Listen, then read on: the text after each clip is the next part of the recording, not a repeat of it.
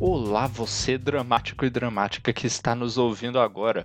Eu sou o João Vitor Galvão e você está ouvindo a mais um episódio de Dedo no Rec e Dramaria. E para esse terceiro episódio da nossa temporada, tá aqui de novo comigo, minha amiga e roteirista, e também a narradora dessa temporada, a Winnie Azurza. Olá, ouvintes. Oi, Jojo. Oi, convidado. Alô. E o nosso convidado de hoje é especial. Mais do que apenas uma voz incrível, ele também é o editor de todos os episódios fantásticos dessa nossa temporada, o Rafael Zorzal. E aí, Zorza, como você tá? Alô. Tô cansado, mas tô vivo, né? É faz parte. Essa, essa, essa abertura sua me, me convenceu que você é um incrível é, radialista romântico de madrugada, tá ligado? eu sou. A, a abertura tá escritinha, eu viro outra pessoa quando eu tô nela. Maravilhoso, maravilhoso, maravilhoso. E hoje nós vamos falar dos bastidores dos episódios 5 e 6, mas antes, os nossos recadinhos. Adversário Secreto. Nossa adaptação para audiodrama deste romance da Agatha Christie já está sendo publicada em um feed separado chamado Livro Aberto O Adversário Secreto. Você pode achar ele no Spotify ou no seu aplicativo favorito de ouvir podcast. E nos siga no Twitter e no Instagram. Somos o arroba Projeto Drama e lá você fica sabendo dos nossos lançamentos e projetos vindouros. O Projeto Drama também só é possível graças às nossas campanhas de financiamento coletivo passe lá no endereço projetodrama.com.br barra apoie para descobrir como você pode nos ajudar nas plataformas PicPay e apoia.se. Se você não puder contribuir mensalmente, mas ainda assim desejar ajudar um pouquinho, pode nos mandar um Pix de qualquer valor. A nossa chave é o endereço de e-mail projetodrama.gmail.com. E sempre que possível, recomendem o podcast para seus amigos para termos cada vez mais ouvintes. Bom, foram esses os recados, então bora começar o podcast. Bora! Uh! Uh!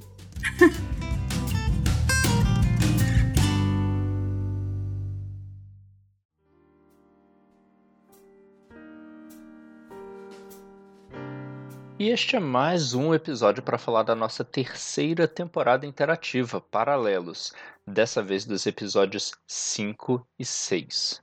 Então, se você não ouviu eles ainda, para agora e vai lá ouvir antes, porque a gente vai contar spoiler de tudo. Então, para dar início à nossa conversa, você pode, por gentileza, Winnie, nos dar a sinopse do nosso quinto episódio intitulado Invisível? Claro. No episódio 5, a gente viu a perspectiva do Bernardo dos eventos seguintes ao desaparecimento do Roberto. Ele decidiu agir sozinho na busca pelo namorado e acabou passando por enormes apuros. Ele também finalmente conheceu uma figura que antes só tinha escutado. Muito bem. Zorzal, você é uma pessoa que tem uma perspectiva um pouco diferente do pessoal que a gente normalmente convida para cá, porque além de ator, você é o editor do podcast. Como foi para você editar esse episódio 5? Foi tranquilo, na real. É, foi, ele é um episódio que ele tem umas dinâmicas bem interessantes, né? Tipo, do, do dos fluxos ali.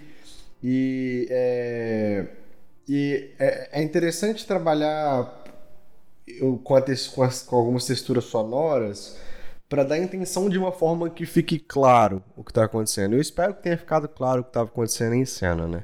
Uhum. É, porque, assim, isso é uma coisa que né, eu sempre falo para quando pergunta essas questões de como, como ver uma cena.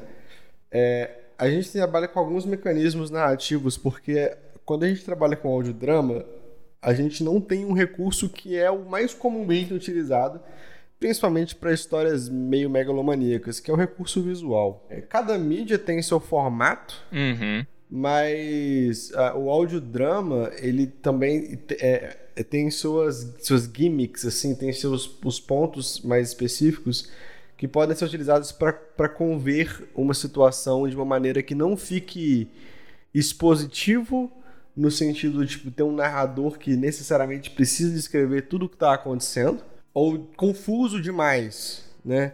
Você precisa estar tá ali nessa linha tênue entre a exposição e ser, ser ainda engajante e interessante, não só um texto descritivo de, de Wikipédia, sabe?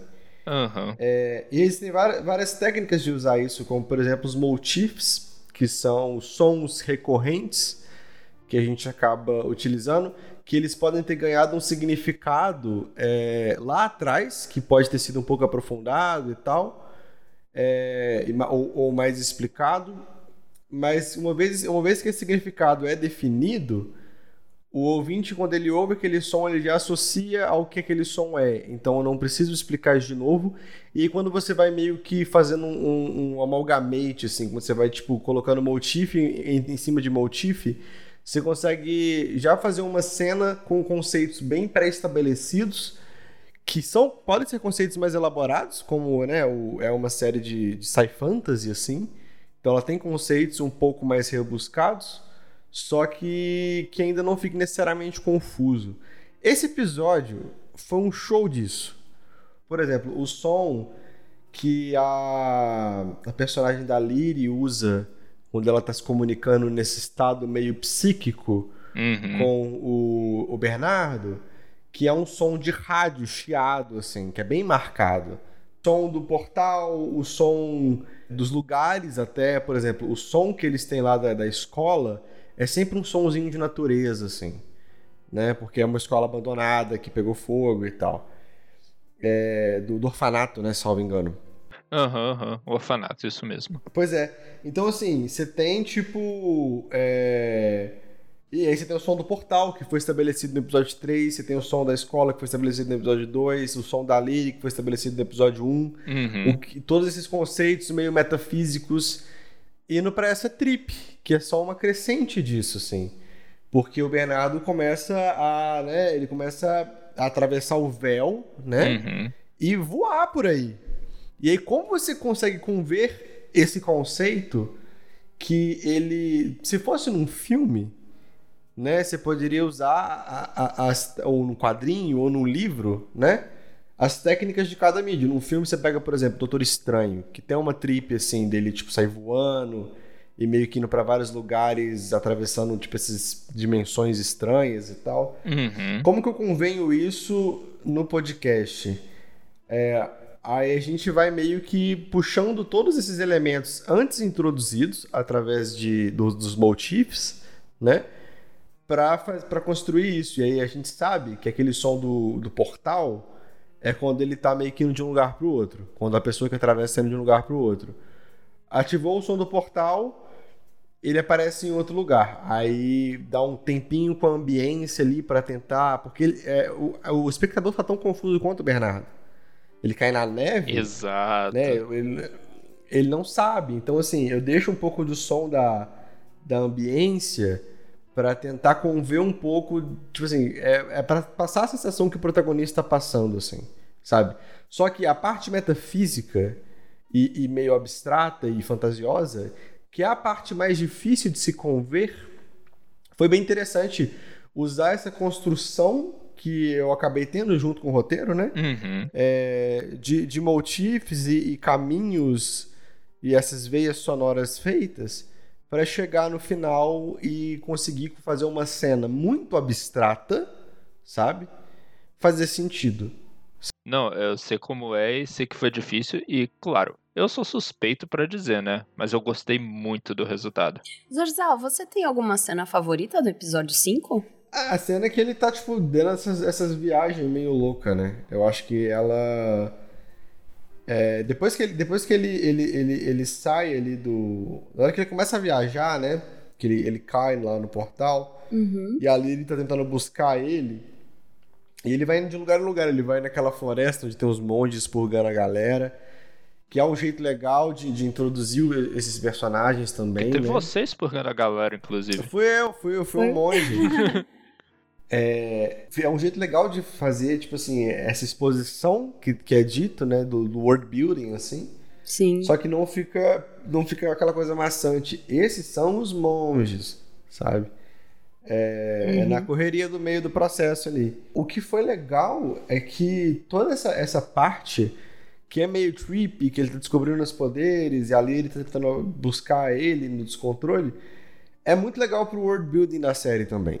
Sim, né? eu adorei escrever aqueles pedaços, dar um jeito criativo de expor pro ouvinte essas coisas que ele não tinha visto antes, mas que já tinha ouvido falar. Uhum.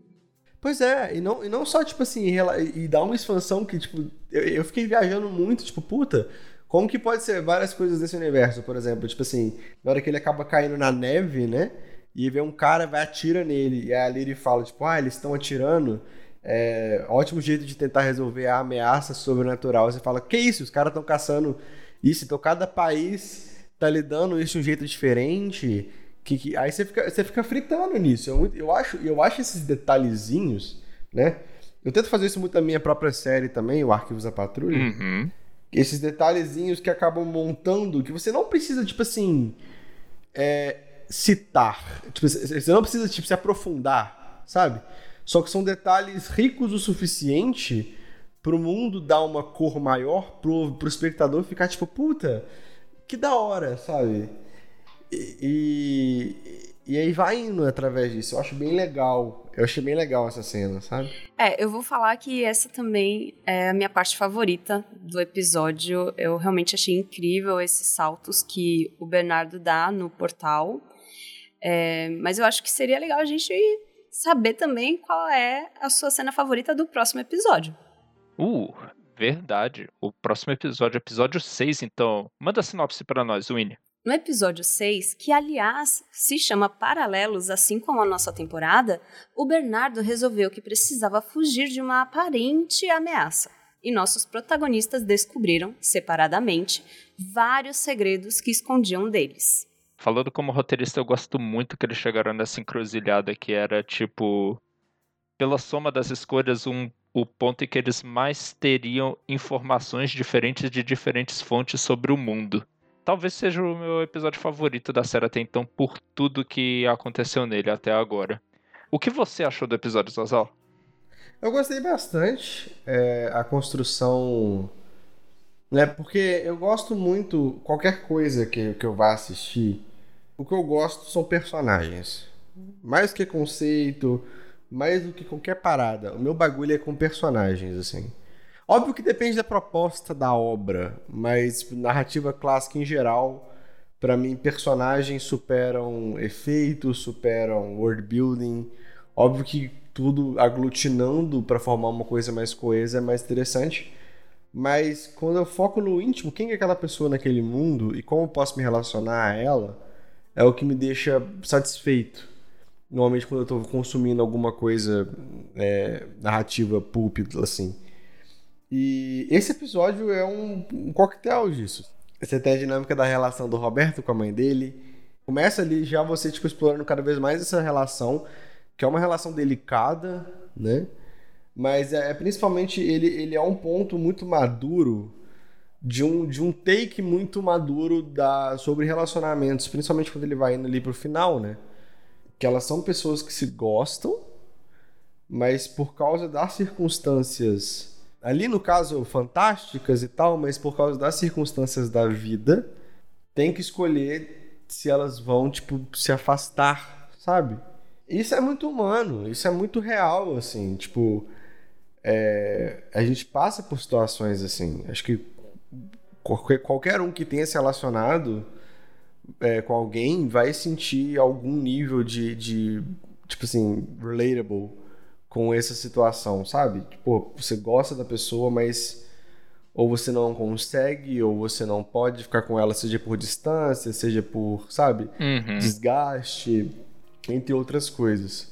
E isso é muito forte porque é esse tipo de história, é esse tipo de dinâmica que eu gosto porque quando você vê essas situações acontecendo em tela, né, no caso em áudio, você meio que pode se relacionar com a sua própria vida e isso pode acabar gerando uns insights muito bons para você, assim.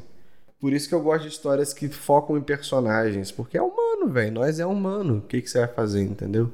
Mesmo quando tá no meio de uma ambientação, por assim dizer, mais fantástica, no final é tudo gente. Cara, toda boa história, por mais, sabe, tipo, nazistas ciborgues, deuses antigos e 300 universos colidindo, toda boa história tem problemas reais. Uhum. Tem problemas reais, tem relações reais. A questão é que histórias de fantasia, isso é uma opinião pessoal, histórias de fantasia e histórias é, que elevam-se para esse campo do surreal, ela pegam esses problemas reais e pincelam eles com coisas mais interessantes. Uhum. Mas ainda assim, é uma história sobre relacionamento, é uma história sobre decisões, sobre perca, sobre amadurecimento. Né? Você pega, sei lá, mano, Homem-Aranha. Homem-Aranha é uma história sobre amadurecimento e responsabilidade. É verdade. Ainda é um cara de fantasia espancando mascarados. É, mas o núcleo central do Homem-Aranha, sobre o que é aquele personagem, é sobre responsabilidade e amadurecimento. É só um jeito mais interessante de falar sobre esses tópicos, sabe? E é exatamente isso que esse episódio faz. O que eu gostei muito dele com a Giz. Ouvinte, é por isso que eu digo que o Zorzal tem uma perspectiva ímpar. Nossa, com certeza. E com esse convidado especial, vale a pena destacar que o Zorzal também tem o podcast autoral dele, o Arquivos da Patrulha. Se vocês não conhecem, devem conhecer, procurem aí no seu agregador de podcast, ele está sendo relançado e já já estreia a terceira temporada. E se vocês estão interessados também em aprender edição com esse cara que vocês já viram manja muito, a gente vai deixar no post a arroba dele no Instagram, o arroba Zorzaverso, e vocês podem entrar em contato com ele se estiverem interessados. Vejam lá. É isso, ouvintes. Muito obrigada por ter acompanhado a gente até aqui e até o próximo Dedo no Rec. Até, pessoal. Tchau. Valeu! Tchau, tchau!